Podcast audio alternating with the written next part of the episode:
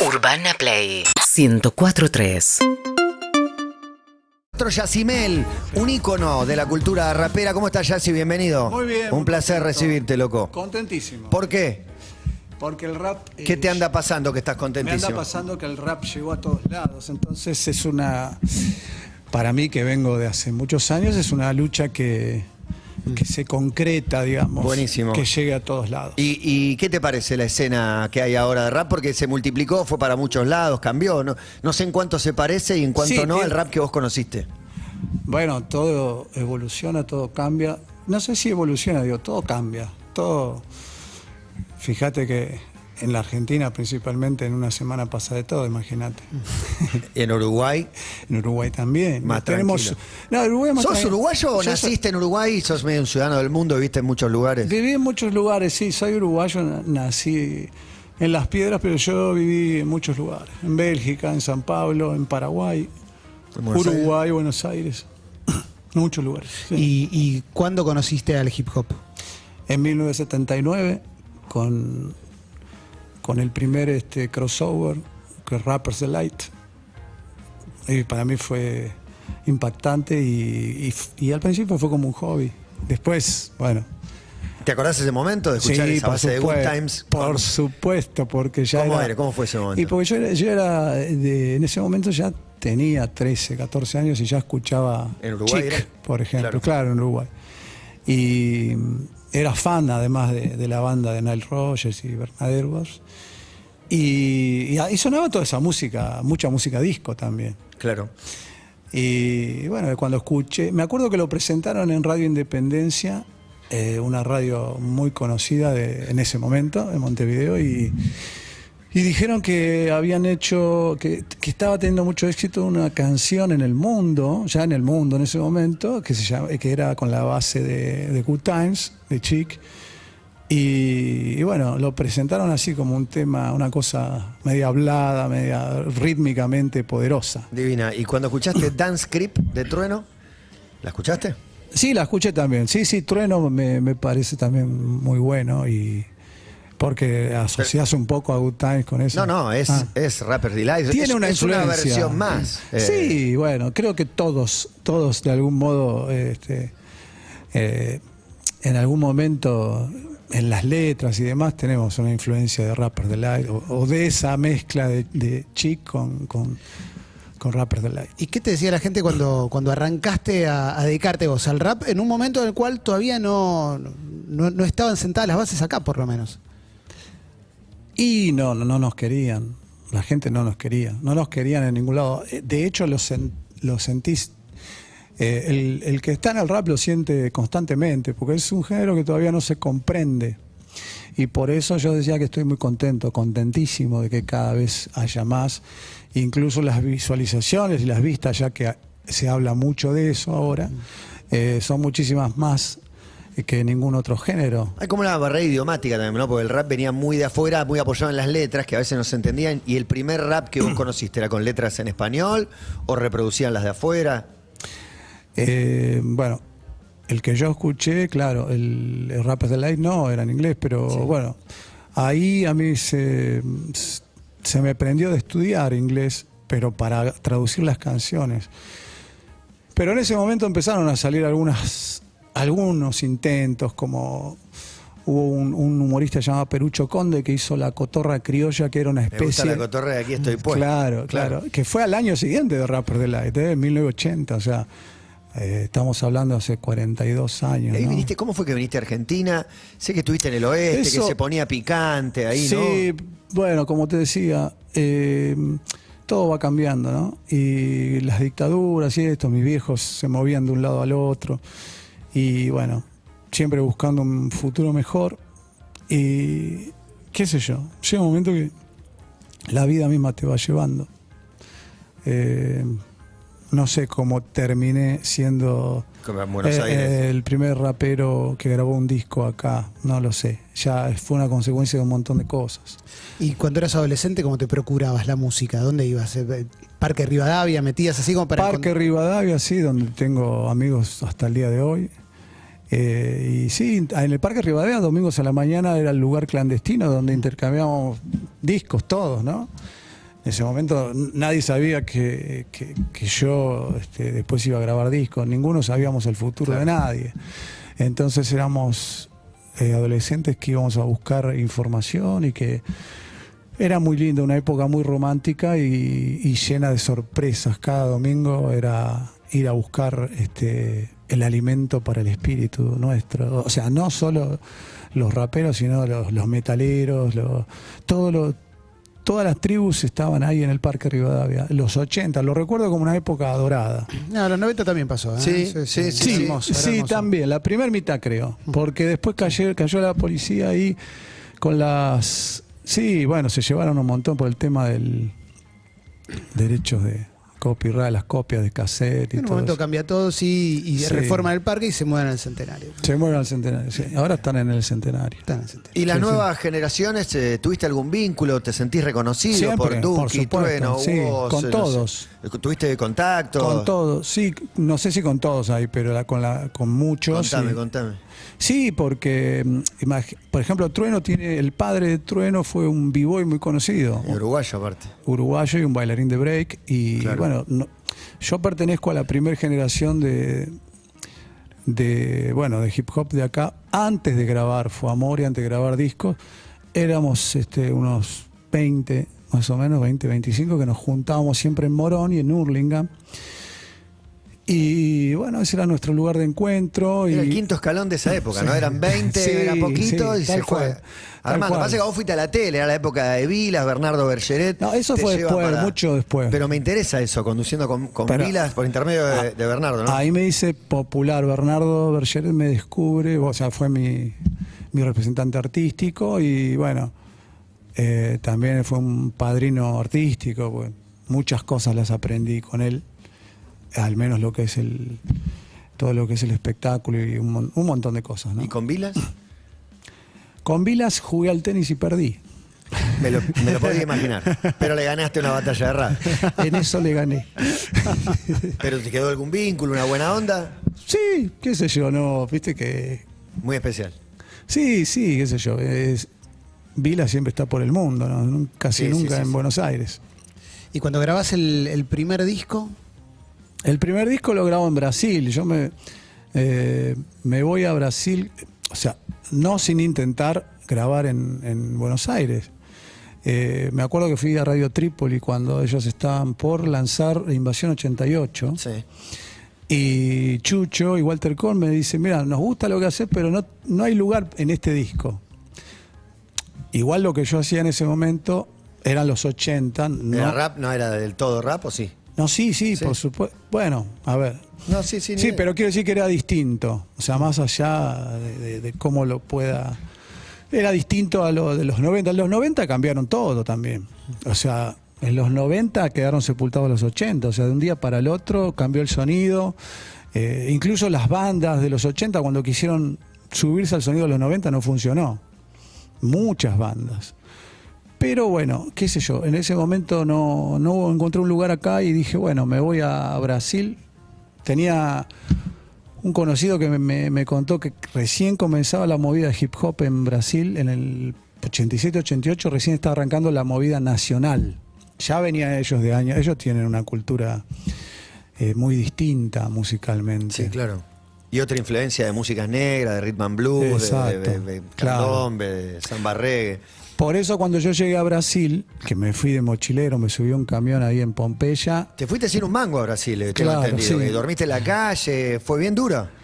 Sí, sí, sí, pero cuando tenés 20 años no es como divertido. Pero muy groso de dormir en la calle a grabar un disco, ¿no? Y que sea un Sí, éxito. sí, sí. Pero igual pasaron, desde que llegué a Brasil, así de camión en camión y demás, eh, pasaron casi un año que pude grabar. Grabé para TNT Record, que fue la primera compañía independiente de, de Brasil de hip hop. ¿y, y qué te vieron ahí, ya sí? Porque digo, eh, es un país que habla otro idioma y, y digo, quizás es algo nuevo y se vamos a apostar a, a- a los que hablan nuestro idioma. No sé, digo, ¿qué, qué- con, qué, ¿con qué los convenciste? ¿Con las canciones?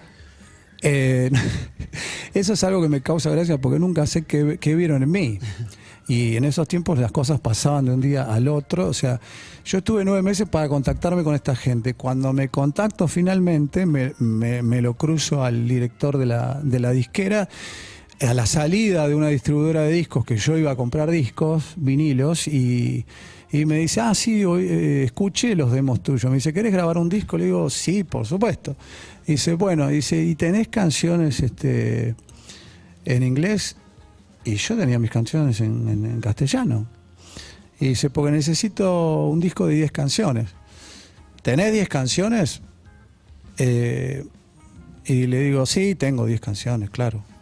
Y me dice, bueno, mañana a las 9 de la mañana te espero en el estudio. A reformular toda la canción. a la casa, A reescribir. No, no todo. dormí, no dormí esa noche. Este, Algunas las fui, o sea, las fui adaptando y, y las iba terminando en el tren mientras llegaba al estudio. Ah, va, al estudio no, al, al lugar que habíamos pactado. Y me acuerdo que me dijo, te voy a pagar por canción 400 dólares, Muy bien.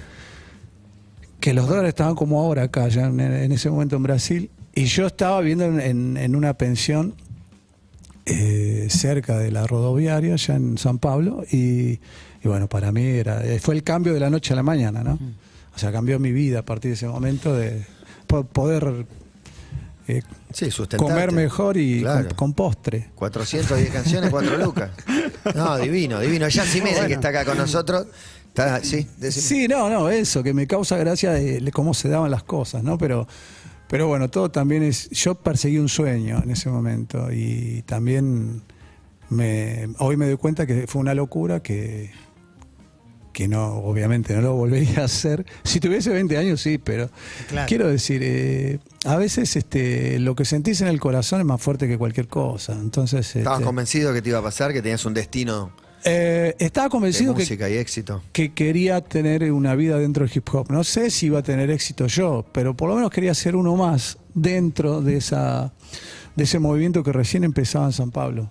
Lo único que me pidió que no que no fuese en castellano, bueno, fueron en inglés. bueno o sea, querer ser uno más y terminar siendo el primero. ¿no? Uno más es meterse en una movida que ya existe, pero Sí, el en Brasil, en Brasil igual un fue, fui uno más, pero acá en Argentina sí fue el primer, el primer rapero que grabó, porque si bien hubo raps anteriores como Charlie grabó el rap de las hormigas, Calamaro, hubo raps, intentos o lo que fuera, son raps, todo es rap, pero a lo que voy es que el primer rapero, o sea, alguien que se declare rapero o en Con sí, estética, con ropa, con todo, Sí. tenía gorrito, ropa, conseguía, se conseguía todo con eso. el corazón en la mano y el hip hop atrás, porque eso es lo que tenemos los que hacemos rap. Nosotros venimos caminando hace mucho tiempo y, a ver, eh, yo entiendo eh, que estamos en un lugar del mundo que es difícil entender la cultura del hip hop. Eh, porque es rítmicamente rica y porque además no tiene mucho contacto con lo que tenemos acá en el sur de- del- del mundo. Entonces fue muy difícil para todos, no solo para mí. El sindicato argentino de hip hop también tuvo su lucha, los grupos de esa camada de, de los 90, mediados de los 90.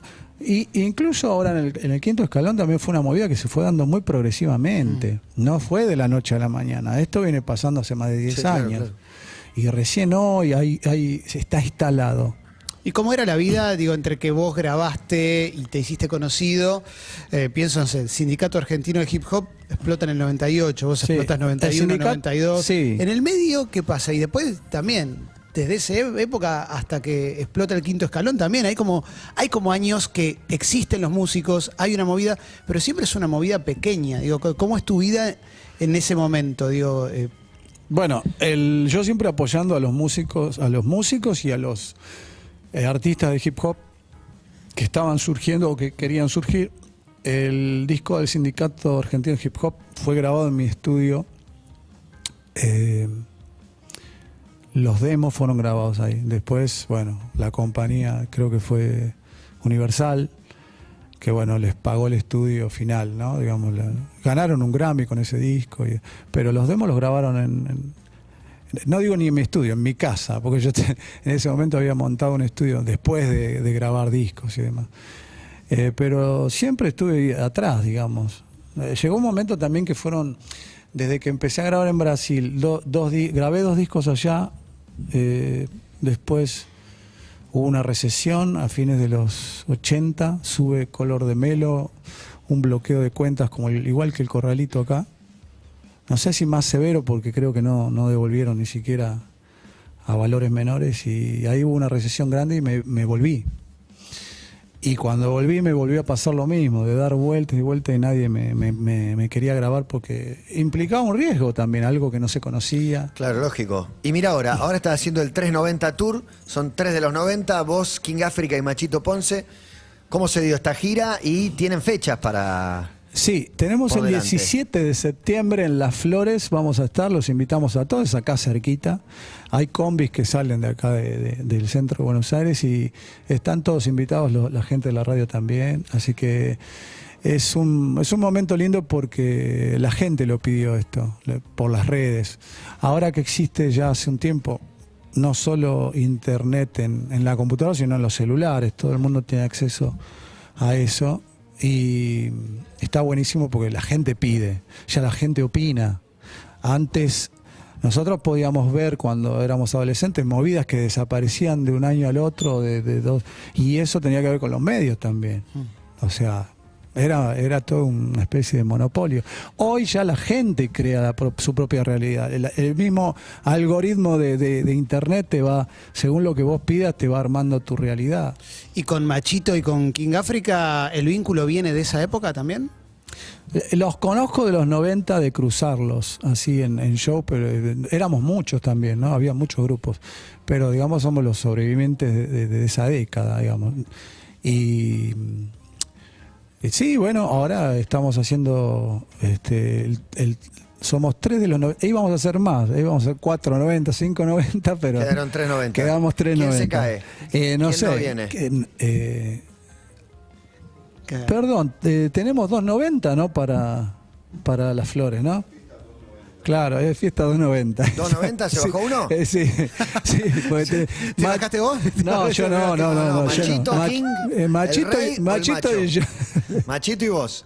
El Machito King se nos bajó el rey. El rey se bajó y el rey es el rey. Eh, Claro, obvio, obvio, obvio, obvio. Hay una monarquía, ¿no? Sí, es una monarquía. Pero cuando es sí. 4.90 y 5.90, ¿quiénes se va a más Perú a tocar. King ¿Y África la quién rompía en venga? Suecia. ¿Quién venga de los Ah, ok. 90? En Suecia, los países nórdicos la rompía King África. podemos. Posta. Sí, sí. Y sí, está documentado en las redes. Y ahora se va a Perú, por eso no puede, me dice ahí. Se Chopper. va, sí, bueno, Chopper maneja la agenda. Bueno, lo voy a ver en Perú. ¿Sí? Sí, sí. Va a ver en Perú ahora. Así, Impresionante. así que bueno, imagínate, ahora, después de tanto tiempo que no podía salir de Uruguay, ahora estoy con compañeros dominicanos, africanos, así que... No podías salir por- Yo no podía salir, digo, de, de- de mi origen humilde, por decir, ¿no? Claro. Después también no podía salir con el hip hop tampoco desde mi lugar, que era Buenos Aires, cuando estaba acá intentando grabar. O sea, siempre fue una lucha llegar. O sea, nada fue este, fácil, pero fue muy disfrutable porque en el camino aprendes un montón, conoces. La estética te la armabas vos, los Sí. bailes te lo armabas vos, todo, Sí, todo, sí, sí. todo salía de. Sí, la- yo no soy diseñador, pero copiaba mucha estética. eh, copiaba de otros raperos. ¿El nombre? El nombre es una combinación de Grandmaster. Mel. Sí, Mario Antonio Mel era medio complicado, pero eh, Grandmaster Mel Mel fue uno de los primeros raperos de- del, del- bueno, del Bronx, de allá de Nueva York y de los 70, que hizo una carrera corta hasta el año och- 1984. Y yo lo, imi- lo imitaba mucho. Eh, igual también escuchaba otros raperos como Curtis Blow, Spoonie G, este, mo- infinidad, Funky 4 Plus One, Sugar Daddy, no sé, un montón. Para, que, para el, que, el que tiene menos de 30, ponele, y, y no recuerda la época en la que fuiste muy exitoso, ¿cómo, cómo era ese éxito? Digo, ¿Era un éxito realmente muy grande? Digo, yo me acuerdo que sonaba en todos lados, digo, estabas en la tele. ¿Cómo era un fin de semana tuyo? Tu- ¿Mucho recital? Mucho boliche. Como no, no estaba internet, no, lo pod- no podías ver la vuelta, digamos, Claro. ¿no? Pero eh, era raro, porque imagínate que eso pasó dos años después de estar en Brasil, entonces, de pasar las mil y una en Brasil y de que de pronto se cambie, te cambie así, de esa forma, era, era muy, muy loco, ¿no? Pero tampoco tenía tiempo a detenerme para ver lo que estaba pasando, porque estabas trabajando. Yo sabía que lo que quería era tener mi techo, entonces ahorraba y ahorraba para comprarme un techo donde sea. Entonces, eh, de, tanto pulular, ir, venir, mis viejos, que también estaban dos años de un lado, dos años del otro, llegó un momento que quería tener mi lugar y bueno, cuando pude juntar, que eso es algo muy bueno que me pasó en ese momento también de poder tener mi, mi techo propio. Y lo tenés todavía. Sí, lo tengo todavía, Perfecto. claro, sí, sí. sí, Un sí. éxito. Es- eso fue un éxito, un éxito, sí, sí. Y después traer también el rap a la Argentina, ¿no? Presentarlo en sociedad, ¿no? Un rapero, un MC con la estética del rapero, presentarlo. Este, esto es rap. esto- Yo elegí, un, al menos en, en la década del 90, un estilo este, bailable que era el hip house, una combinación del, del hip hop con el house. Pero en Brasil grabé otro tipo de hip hop y así seguramente lo que grabe en el futuro va a ser distinto. De todos modos, para mí fue difícil sobrevivir al bailarín que, de breakdance que, que, que fui eh, a principios de los 80 eh, y combinarlo con lo que vino después. Todo va cambiando cuando te encontrás para grabar un disco, resulta que cambió todo. O sea, adaptarse también es, es una habilidad que, que no, no todos tenemos. Yo no la tengo, ¿eh? No parece. No, pero Te me, no, me ayudaron mucho mis amigos también. Te- te- tenía gente, gente que me, que me quiso y me quiere mucho y que, que me hacen ver la, la realidad también. Está buenísimo eso. Convocamos el 17 de septiembre a la experiencia Auto Reverse en Las Flores. De acá salen combis, es dos horas de, de viaje junto con Machito Ponce. Sí, vamos a estar ahí con toda la gente. Todos los éxitos Vamos, de sí, ambos. vamos a estar cantando todas las canciones que conoce la gente, también compartiendo eh, con ellos, porque a nosotros nos gusta después de los shows bajar y sacarnos fotos con cada uno de los de los que llegaron a la Buenísimo. fiesta de la gente. Es lindo el recuerdo y bueno, se viraliza también, así que buenísimo. Buenísimo. es bárbaro, sí. Buenísimo. Gracias, Yassi, por venir. ¿eh? Gracias a ustedes. Un placer. Hasta luego. Igualmente. Urbana Play 1043. Seguinos en Instagram y Twitter. Arroba Urbana Play FM.